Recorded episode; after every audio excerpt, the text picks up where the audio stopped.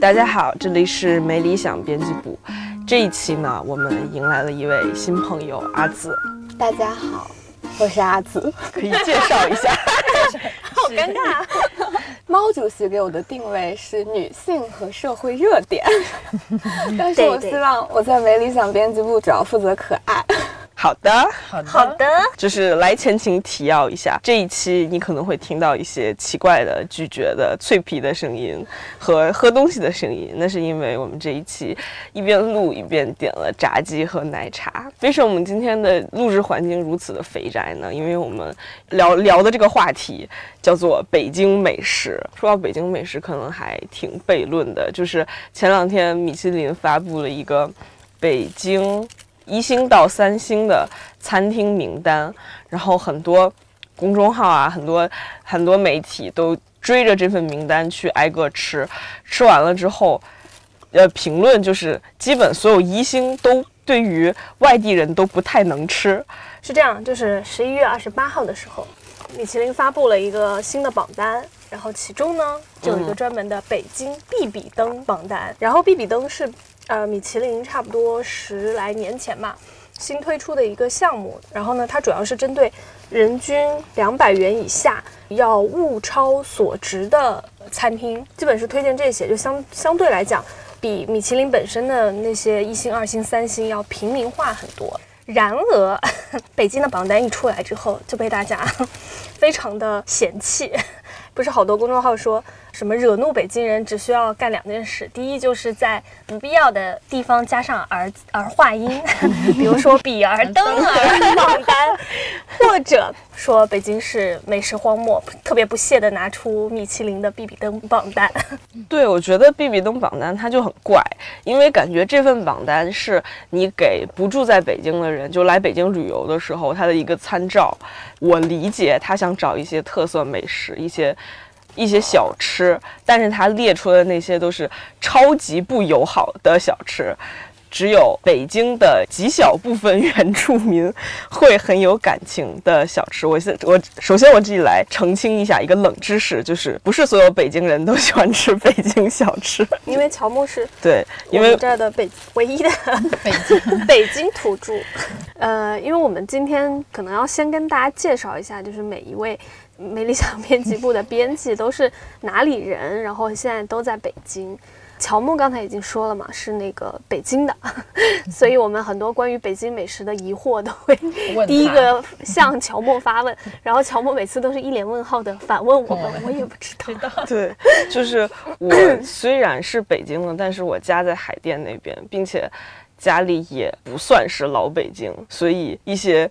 东西城特色美食。不对，一些老北京特色美食，我可能只是从小吃到过，但不会从小喜欢吃它，所以它究竟好吃在哪里，我也没有答案。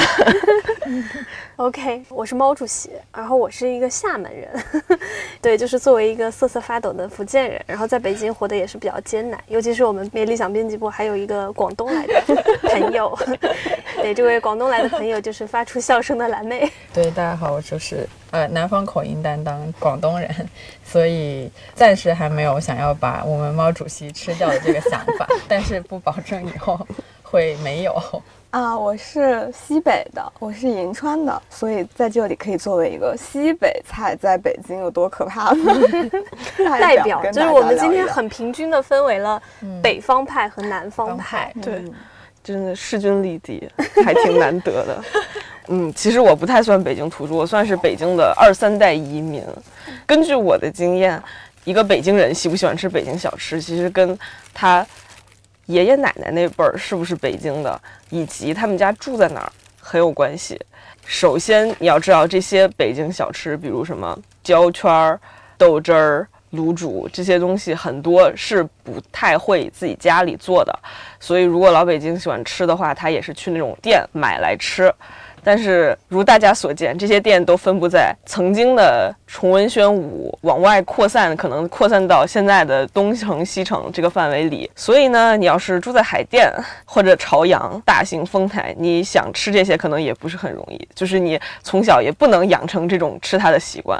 所以，我个人感觉，呃，比较喜欢吃这些东西呢，就是住在家在东西城，然后家里老人会从小买，所以其实现在你知道北京外来人口很多，包括北京这种二三代移民也很多。大家住在 住在这些区域以外，然后可能大家家里的长辈也来自国内各个地方，就对他没有任何感情。我觉得就是这个比比登榜单，从外地人的视角来看，它真正的问题不是说地不地道，我觉得最大的问题是在于它的口味真的很反人类啊，对，就是完全不符合人类的这种对食物的需求感觉。我最初来的时候根本不知道卤煮和炒肝还有豆汁。儿，哎，是不是应该加儿？豆汁儿，豆汁儿，哎，我居然能发出来，就是是什么东西？然后当我了解了，就是反正卤煮是基本都是下水，对吧？炒肝也算是。然后呃，又用非常浓郁的味道把它盖住，然后同时那个下水又洗的不是特别的干净啊。这个我待会儿有个故事要做分享。对啊，就感觉它。最大的问题是，这口味真的就还有包括那个豆汁儿的味道，嗯，也是属于极端的反人类啊。对，就是为什么会有人喜欢喝豆汁儿呢？其实就把大家可以把豆汁儿理解成一种风味豆浆。一个冷知识，豆汁儿是不能自己在家做的，呃，基本不能。为什么？就很难做你。就是你在家做，因为豆汁儿它有一个发酵的过程。我以为它是放坏的豆浆，它是有一个刻意发酵的过程，所以你很难在家把它发酵出来。就那天我看那篇吐槽那个米其林榜单的那篇文章，我觉得完美的形容了就是豆汁儿到底是什么味道，就是那个复杂程度，就像什么 十六岁少年夏天，什么同班男生的臭袜子味儿。对，就是它其实也是。这种豆汁儿店基本都开在胡同里，也是比如你爷爷奶奶去晨练，然后买回来给大家早餐喝的那种东西。给我把它理解成一种老北京特色豆浆就可以。但是比如说像臭豆腐啊，还有什么霉豆腐啊这些，它虽然味道臭，但是它好像吃起来你还能接受，就只是那个闻起来味道臭，然后喝下去还好。但我觉得豆汁儿的那个反人类真的是，不管是闻起来还是喝下去。风味都太过复杂，所以我就不理解到底喝豆汁儿的这个趣味性在哪里。我也 get 不到，我没有办法跟你分享。分享一下那个卤煮的故事，就是在我上小学还是中学的时候，我和一个家住在崇文的同学回他们家吃过饭。他们家就属于老北京，而且就是很资深，有多资深呢？就是他奶奶会自己在家做卤煮。我去了他们家，挺味儿的。对我去了他们家，他奶奶就热情的邀请我留下吃饭。然后我当时闻着他们家厨房那味儿，可能就不太对。后来他奶奶端上来，就是一人一碗卤煮。那个卤煮呢，尝了一口，就嗯，就是它和。我们在那种正规的店里吃的卤煮吧 不太一样，就它的味儿更浓郁。然后我吃了一口，就也没敢说什么。后来等他们家人都上桌了，然后他奶奶特别得意说：“你知道这个卤煮好吃就好吃在哪儿吗？”我说：“好吃在哪儿？”他说：“就不能洗得太干净。” 北京的下水的做法真的是有点反人类。就是我第一次，我当时听卤煮的时候，我一直以为是。就是有点像南方的卤味，我是厦门的嘛，然后就闽南那边有一种叫卤面，那个就是会先弄一个卤，然后浇在那个面上，跟北京的那种卤面可能也比较像。我最开始的时候刚来北京，我一直以为，就是我对北京小吃都怀有特别好的幻想，因为像什么卤煮啊，然后炒肝，因为我会吃猪肝嘛，然后我就一直以为炒肝就是。炒猪肝，但是我现在也不知道炒肝。关于炒肝，我也有一个故事，好一会儿分享。然后我当时就一直觉得啊，这些一定都味道不错。当我进到那个，就有一次去吃了一家卤煮店，当我进到那个卤煮店的时候，我看到那一大锅东西，我就愣住了，就是这是什么？就是你知道吗？真的有点难以理解，就是一。锅那算屎色吗？就是生酱油色，生酱油色，然后特别糊，特别浓稠，然后漂浮着不知道是一些什么东西的一锅，在咕嘟咕嘟咕嘟冒泡。你知道当时那个感觉就是，嗯，这个吃了就是那个什么，就是那种巫婆的巫婆汤吗？就你吃了会发生什么吗？硬着头皮。尝了一碗之后，从此之后 对北京的任何小吃失去了兴趣。就那个味道就是死咸，然后还飘着一淡淡的臭味儿。对，就是如果有我的外地朋友不怕死，真的想吃卤煮的话，我会带他去那种游客连锁店，带他去吃那种卤煮，就会风味没有那么浓郁。关于卤煮，其实我就很不理解嘛，但是好像我记得之前看就是北京历史，还是道长讲过北京历史，就说卤煮为什么。会成为一道 民间很受欢迎的小吃，是那个时候好像是因为就是没有正经的肉，大家那个消费水平还没有那么高，而且肉在当时是很稀缺的一个东西，所以他们就会把猪下水，然后因为相对比较便宜嘛，也比较可得，用很重的味道去调它，但是会把它视作就是一盘像卤卤卤卤肉卤肉一样的东西。当时的那个民间背景，大家可以脑补一下。骆驼祥子，就那个消费水平，然后他们应该有背景，就是他们吃东西的水平和爱好。大家脑补一下，骆驼祥子就什么都想明白了。所以很多现在的小吃也是那个时候留下来的。所以其实很多这种北京小吃，我感觉对北京人是不是就是一种习惯，也不见得是说有多好吃、多爱吃，只是说你习惯了那个口味，然后就延续了下来。对，就是从小。你家里有长辈在做，或者有长辈把它买回家，然后你就吃了，你就觉得是一种家乡的味道吧？就好的。我之前来这边。实习的时候有吃到过一个肉饼，它应该不一定是一个北京菜。门钉肉饼，不知道，反正就是有一次去公司的餐厅，然后吃了一个肉饼，然后我本来以为它是那种南方的肉饼，就是它真的剁肉，然后一个变成一个饼嘛，然后我就点了那个肉饼，是很大，然后切开的是，对对，它就它就是它真的有饼，就是你懂什么？就是馅饼吗？呃，就您说外面有馅饼吗？就就外面是有有那个皮的，因为在在广东就是那种家里吃肉。饼的话，它就是一个其中一道菜，然后你就是拿筷子去把它戳一块，然后跟饭一起吃这种。但是，然后我那时候就嗯，然后点了它一大块，就把我那个餐盘就全占满，然后我就看着它，然后我说这是什么东西？为什么给了我一个饼？还就真的就是饼，但是我没想到里面有肉，然后它外面就是一个饼。你可以把它理解成一种封闭式披萨。就是也能这样，然后大家就说这个很好吃，就是饭堂不是每天都有的这个，然后是稀有产品。然后我咬了一口，嗯，就是 为什么这个东西会变成一个稀有的产品？我就你你不会一人一人吃了一整张吧？我就吃不下去，我就吃了一半，我真的就已经不行，就很饱。那个是北京菜吗？不是，不是，就是北方都有，但北方有，对对对。而且北京人有一种很奇特的吃法，因为那个肉饼它通常会很油腻，然后它外面那个馅也会被那个油浸的，就是整整个就是一个很油腻的菜。北京人吃一定会倒醋。是吗？对，为什么就 会解腻啊？但是你知道吗？这个感觉就很像你吃披萨，但是你要蘸醋吃披萨，是为了解腻，这就是个迷思啊！就我，你知道我第一次吃就是北方的肉饼是在一家拉面店吧，然后也是我朋友，然后点了一份肉饼，他上来之后，他也是个铁盘子，然后切了一小块，然后就是那种很正常的肉饼，那个我还能接受嘛。然后我不能接受的是，当我看到他把醋浇下去的那一刻。我说你在干嘛？你是在吃饺子吗？然后他就说啊，我们吃肉饼都要倒醋啊。他说因为解腻而且很好吃。然后我就没有办法接受。后来我习惯了这种设定之后，然后我吃了一口，就发现哎，加了醋好像真的很解腻。对，你可以把它理解成就是以另外一种形状存在的饺子，这不就理解了吗？煎饺还是对对，另外一种形，就是开放式煎饺。好。可就是我要我要解释一下之前那种大饼，就是是不是你没有跟食堂师傅说，应该让他给你切开。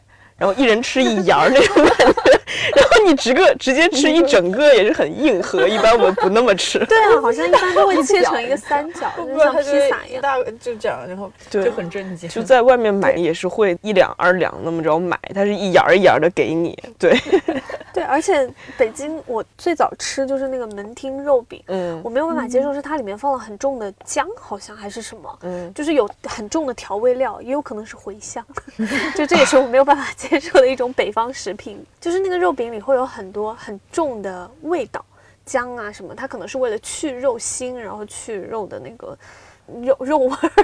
我第一次吃我就没有办法接受，就感觉嗯，好像全是，就是没有肉本身的味道，感觉全是那个葱姜，然后那种很刺激的调味料的味道。对，这边感觉馅儿会做的蛮咸的，尤其是肉饼的馅儿。嗯，我觉得阿紫可以讲一下肉，对 肉，因为感觉宁宁夏那边感觉就是肉很好吃。嗯，对我们羊肉会好吃很多，比北京，但是。但问题在于，我也没有那么喜欢吃羊肉，所以就是落差其实也不是那么大。因为北京这边其实吃羊肉还挺少的，就除非你去吃涮羊肉或者是羊蝎子这种，少吗？我觉得好多，挺多的。但就是它都得有一个做法，就是都是顺着火锅吃啊，或者是什么那种。那那你们那怎么？我们那边吃羊肉就是手抓羊肉，它就煮，白煮，煮了之后你就拿上来之后你就蘸。那种醋啊，就那种汁吃，或者是有一个我特别喜欢，就是碗蒸羊肉，就直接把羊肉放在碗里面，然后可能会放一些葱或者姜之类的，然后不放水，直接放进去蒸，然后蒸出来那个羊肉就会。它就会蒸出半碗的汤汁，是那个羊肉自己的水分和油脂，特别的好吃。我是一个不吃羊肉的人，但我第一次吃兰州羊肉，我觉得天哪，怎么这么好吃？因为我们那边羊肉是没有没有任何就是羊膻的那种味道的，所以平时自己家里面做也是那种做法。但在北京应该会很难吃到什么。大块直接清水煮啊、蒸啊那种，就都得是把它做成很多调料的，不然就蘸芝麻酱吃。我一直以前以为南方人都不吃羊肉的，我觉得现在美食就不能说美食吧，就是食物，大家的这种口味都发生了一些变化，整个流通性太强之后，就是各地的美食都会在比如说北京这样的大城市聚集，然后所以你。在选择的过程中也越来越多，但同时大家的这个口味也会慢慢的就是某种程度上变成了很同质化的那种感觉。嗯，这也是为什么我们一直说川菜占领天下嘛，好像都会去接受这种食物，而且就是很多人来了北京，他的口味被改变。其实。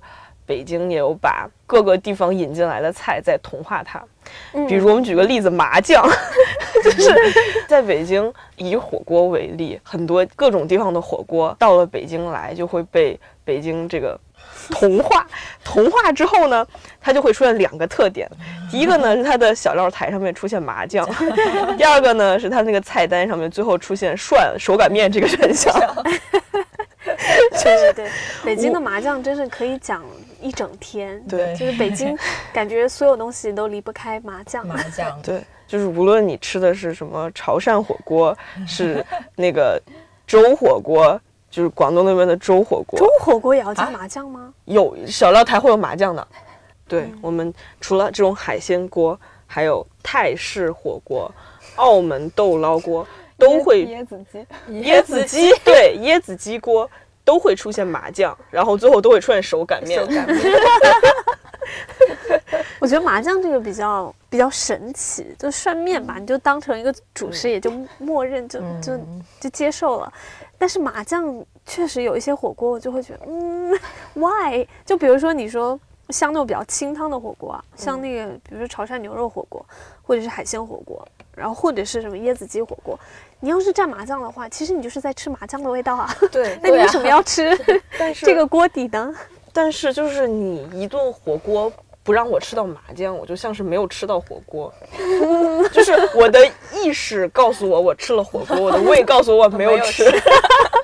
所以麻酱其实是用来饱腹的，是吗？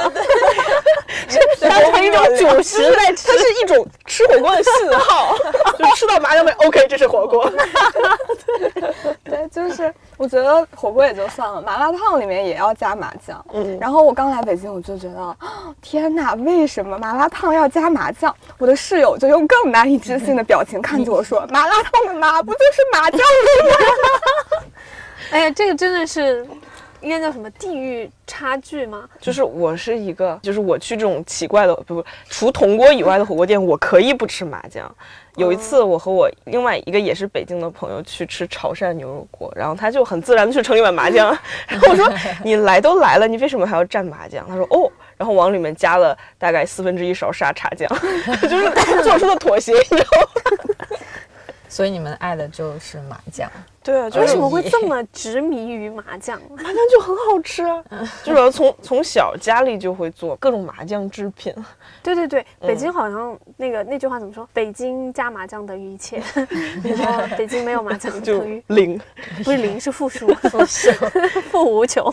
我是一个福建人，我是一个很能吃甜的人，但是我都没有办法接受北方的那种麻酱糖饼，就感觉它腻到了，就是它都不算碳水炸弹了。我觉得，我觉得就是你知道吗？嗯，碳水原子弹的那种感觉，对就吃一口下去，我会觉得啊，我的口中。你知道吗？爆炸了，那种爆炸还不是那种就是简单的爆炸，真的就是原子弹式的爆炸。对，就是那种现在就如果你算一下卡路里的话，那真的是应该很邪恶的东西。包括像那个老北京爆肚，也是，就是也是，其实最后都是在在吃麻酱的感觉啊。对蘸麻酱，哎，我觉得可能这边就是那种涮一下的东西出来都得蘸麻酱。是为了有味道吗？对，可能爆肚本身没有味道。这是什么公式？就很感恩烤鸭里面不用加麻对酱。对对对对对。有没有人在烤鸭里加麻酱？就是，但是也有甜面酱啊。对，就其实主要是麻酱跟甜面酱，它是两种原始酱。就其他的你看到的很多卤，很多的酱，包括炸酱面，它的酱是用炸是用甜面酱炒出来的。我感觉今天是一个对北京人的拷 问大会，今天你们为什么？你们为什么要这么吃？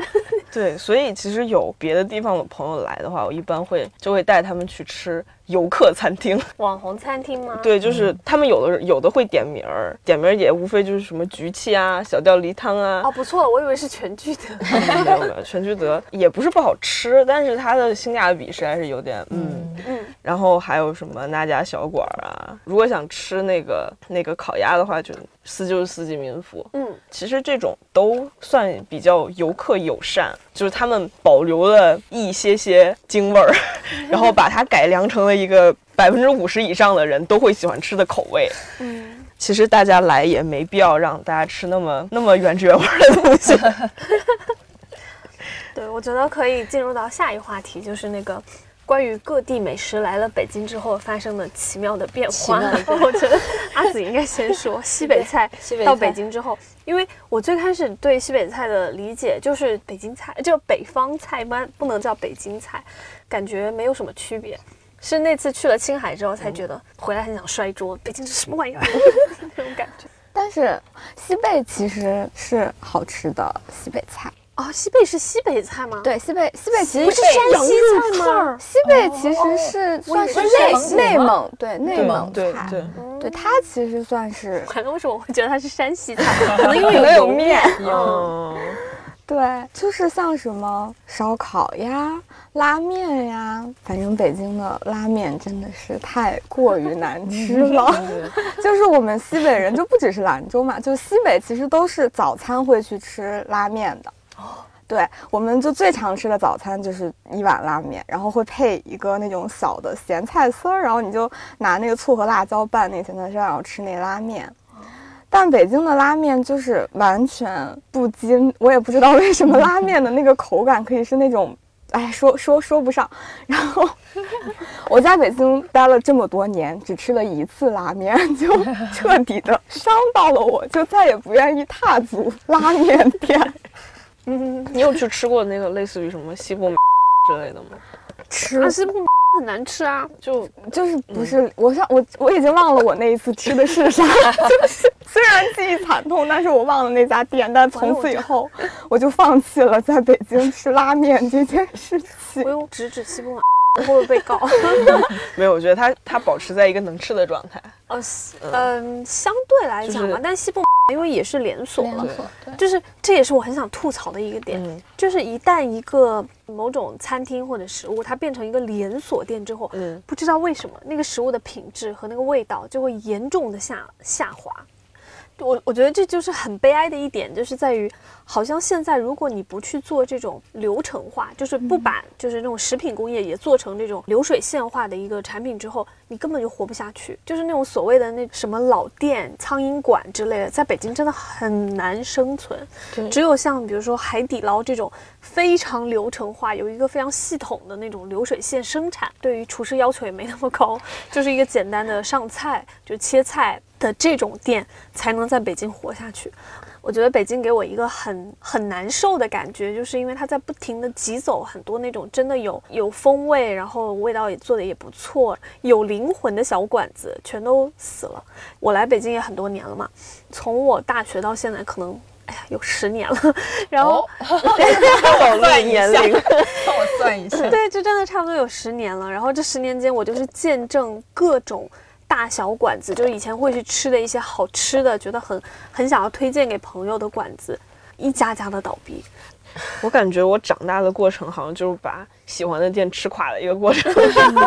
之前去天津玩，然后当地的朋友带我去吃他从小吃到大的一家苍蝇馆子，嗯，然后我当时就好羡慕。我回想了一下，我从来没有过这种体验，就是比如你小时候很喜欢一个店，最多可能三五年绝对会倒闭。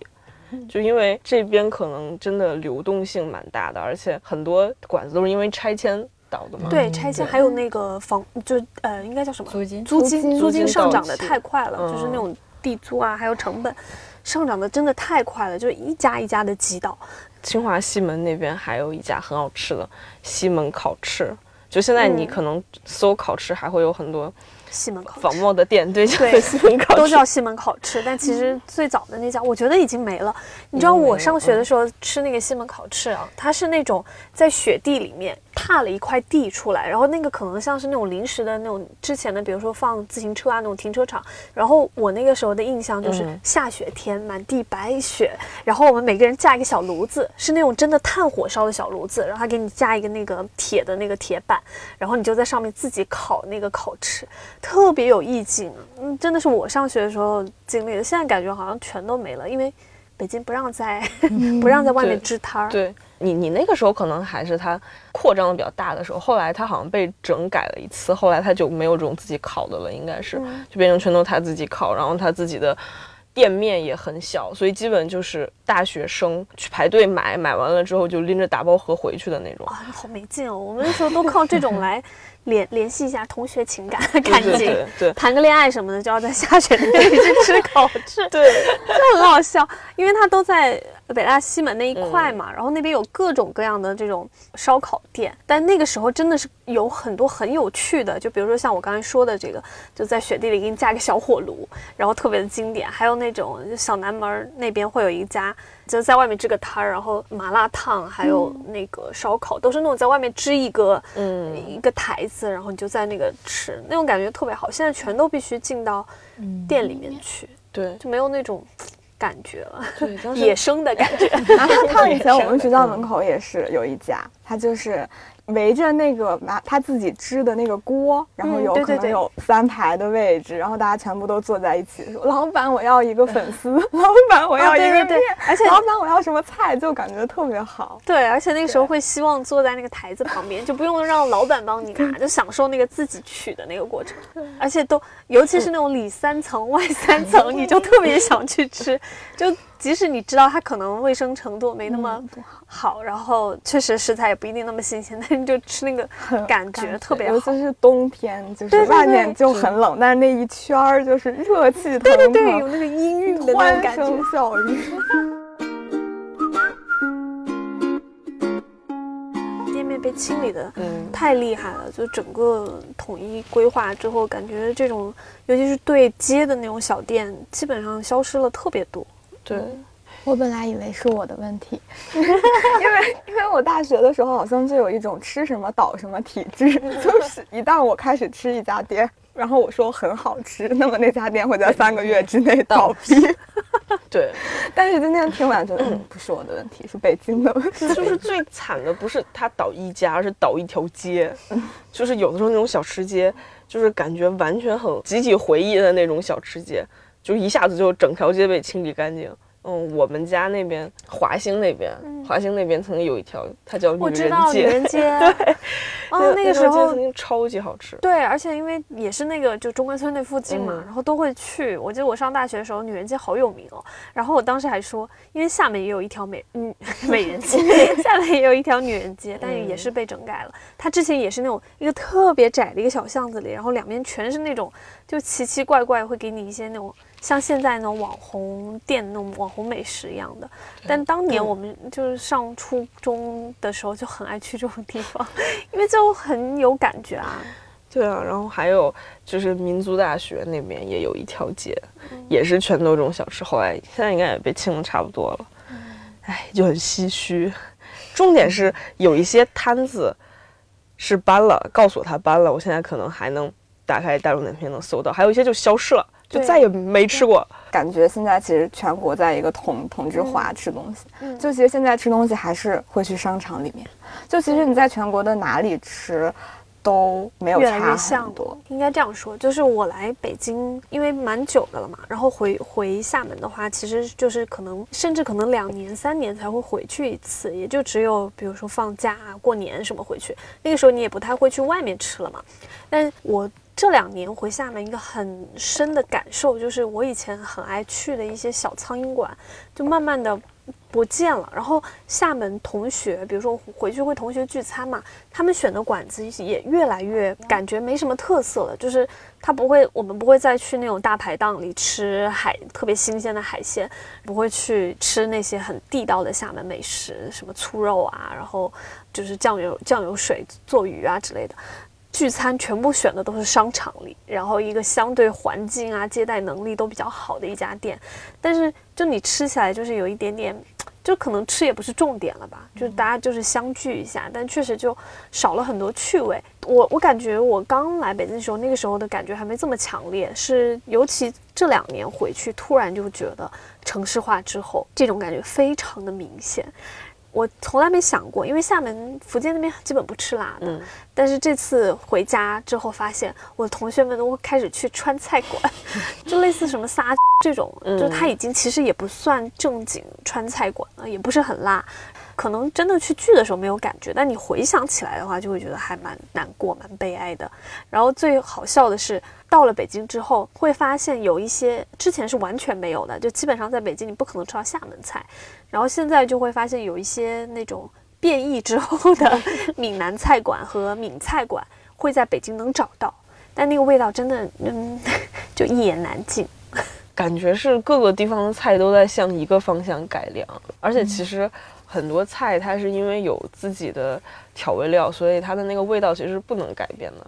但是你现在为了让它变得更游客友善，所有辣度都能调，大家都变得更流水线化了。对，还是之前说的，我记得我们那个全球史里面，段老师有讲过，嗯当这种流动性，尤其是全球的整个的流动性越来越迅速，然后也越来越普遍之后，我们最开始一直都觉得我们的口味，还有我们接触到的食物会越来的越多样化。因为早期的时候，你看像什么，我们不是说辣椒也是进口的，土豆也是进口的，番茄也是进口的，这些都是因为有这种全球历史的一个流动，然后它才能够进入到中国，让我们吃到。我们一直觉得这种食物会越来越多样化，包括你现在在北京，你想吃印度菜、墨西哥菜，其实都唾手可得的那种。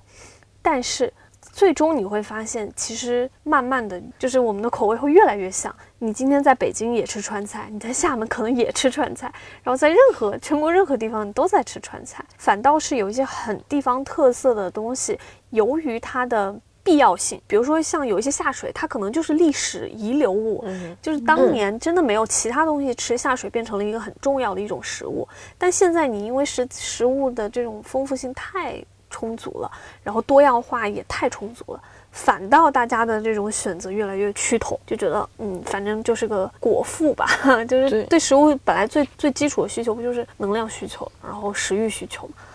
对，包括其实现在大家去旅游的时候，也在这吃这个方面，其实不太愿意走出安全区吧，我感觉。嗯就是你虽然想吃当地特色，但你想吃的只是好吃的和你平时不太一样的，你没吃过的，就是安全中有一点点挑战的特色食物。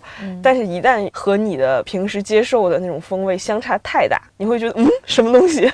所以现在其实你让我选，我去一个地方，问我想吃原汁原味的当地食物，还是游客餐厅改良版的当地食物，我可能会选游客餐厅。嗯，我觉得还有还有一点是，你信息的传播吧，就是你可能想吃，但你并不知道哪里有的吃。然后因为你打开那些推荐的网站，它可能就是那么几家，然后你就去吃那么几家，然后再去写攻略，你的攻略被别人看到，又是这么几家，就会变成大家都照着那一套走，然后就只有那几家店一直在被吃，一直在被吃，因为变成食物的同温层。对对对，对，就其实现在很多人，比如出去玩，不是也会去看攻略，小某书之类的。嗯，其实你你在小就在小某书上，你看到一个帖子，好，你看完它之后，剩下来的二十个你都。不用看了，因为写的是同一家餐，就同同样几家餐厅这样。对，而且这种算法推荐也是个问题。就像我们点外卖的时候，它绝对会根据你过往的那些选择去给你推荐相似的。比如说，有的时候我可能搜一个炸鸡，然后你就会发现它的那个页面调整，它那个顺序绝对第二天会，你再打开的时候，它炸鸡绝对排前。就它只会推荐你曾经点过或者你想点的，然后你慢慢。呃，接受了他这种算法推荐之后，你就很懒得去动脑，而且这背后，嗯，上一个价值，上一个价值，就其实背后也是有资本嘛，就是那些大的连锁的餐厅，他们会更投入去宣传，然后他们可以买到搜索引擎更前面，花钱去营造它的可见度，然后它的可见度就传播出去之后，其实就会挤压那些小的当地的那些餐厅的生存空间。所以米其林的那个榜单其实还是有一点点 作用意义的，对，它很反大众点评的那么一个东西。对，对。虽然我们今天是吐槽北京 这个美食荒漠，但我记得那个陈小青小小青老师有一次在节目上就说，真正最大的美食荒漠应该是外卖软件，就是你在外卖上才是看到真正的那个美食荒漠，就所有的东西都是很。工业化生产，然后你可能吃的都是那种调味餐包，完全没有任何灵魂，只是为了你果腹去吃的那些食物，很难说是美食，你就是为了解决一餐而去吃，所以那才是真正的美食荒漠。